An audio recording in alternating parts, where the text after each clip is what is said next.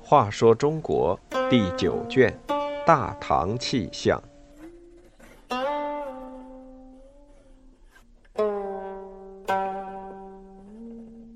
五十六，药王孙思邈。陕西省耀县城南七公里处有个孙家园，相传唐朝名医孙思邈就出生在这里。村西南有孙真人祠堂，村中还有棵大槐树，据说孙思邈小时候常在树下读书。孙思邈七岁就开始入学，每天都要诵读上千字的文章。年近二十，古人称为弱冠。孙思邈弱冠就能侃侃而谈老庄哲学以及诸子百家，对佛学也很感兴趣。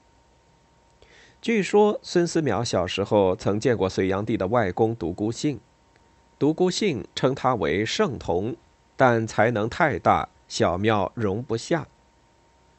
史书上还说。周宣帝时，孙思邈隐居在长安附近的太白山。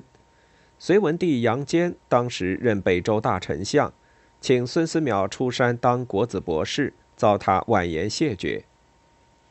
史书上又说，孙思邈对身边人说：“再过五十年，应有圣人出现，那时我会出来帮忙。”再过五十年，正好是唐太宗当政。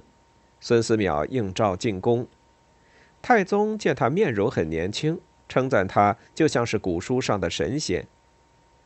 如果孙思邈真的见过独孤信，贞观元年时至少也有七十多岁。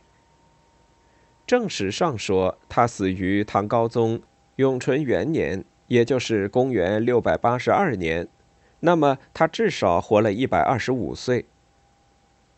但比较可靠的说法是，孙思邈大约生于隋文帝开皇元年（公元581年），活了一百零一岁。他作为医生，一定钻研过当时的医学经典《黄帝内经》《伤寒杂病论》和《神农本草》等书，也有着丰富的临床经验。大约在二十多岁时，他已经有了一点名气。到唐太宗时，他应该是四十多岁。看起来自然很年轻。孙思邈没有接受唐太宗和唐高宗授予的爵位和官职，他晚年一直生活在繁华的长安，直到高宗上元元年（公元674年），孙思邈大约九十多岁，才向高宗提出回乡的请求。皇帝为了挽留他，赏给他两马。还把鄱阳公主在长安立德坊的一处宅子给了他。孙思邈受朝廷厚遇，又有精湛医术和高深学问，许多名士都来拜他为师。著名诗人宋之问的父亲宋令文，以精于药理闻名的进士孟显，还有初唐四杰之一的卢照邻，都常向他请教。卢照邻曾写过一篇关于博阳公主故宅的文章，讲到现在宅子的主人孙思邈，说他对于天文、历法和术数都很精通，是与西汉天文学家骆夏宏和秦朝方士安其生同样的人物。然而，孙思邈最大的成就是他编纂了中国最早一部医学类书《千金方》。魏晋南北朝有许多著名医学家出身的士大夫，上流社会研究医学成为时尚。这些轻视医业的汉朝所没有的现象。但由于连年的战乱，医学典籍大量散失，而且南北分裂，医学家们长期缺少交流。隋唐医学要继续发展。首先就必须总结前人的经验和遗产。孙思邈的《千金方》就是这种集大成的著作。《千金方》按门类编写，以五脏六腑为纲，每一脏器首列总论、综述各家见解，再列诸病脉象、征候，最后采取各家的方药和疗法。理、法、方、药俱全，将先秦以来的医学专著、民间医学经验分门别类一一收进书中。孙思邈在医学上不仅集前人之大成，而且有自己的真知灼见。孙思邈和卢照邻有一番对话，很能表现他对医学的见解。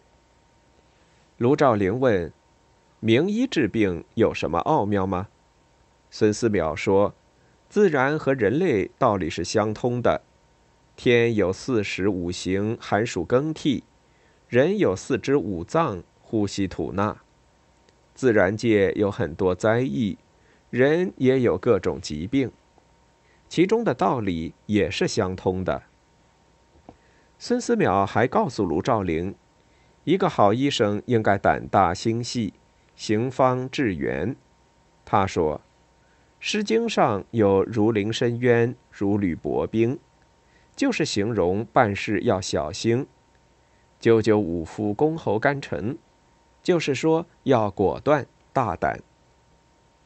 不计较私利，能见义勇为，就是行为的方正；能见机行事，不坐失良机。就是智慧的圆融。孙思邈经历广，见识多，魏征奉命编史书，恐怕有所遗漏，就常常请他帮忙回忆。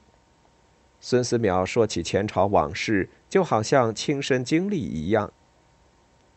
老医师还有一样本领，就是他能未卜先知。高宗时候，门下省次官孙处约。领了五个儿子去请孙思邈算命，后来每个人都算得很准。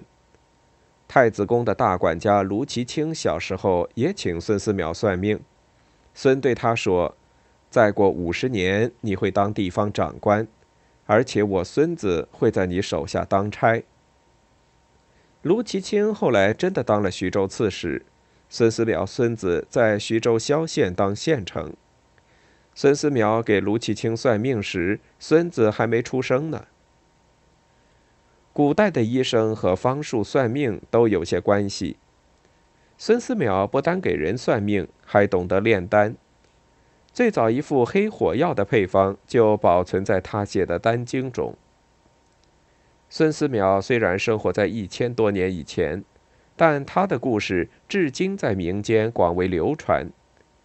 陕西、四川和河南许多地方都有他的遗迹，有的叫药王洞，有的叫药王山，可见后人记住孙思邈的还是他的医学成就。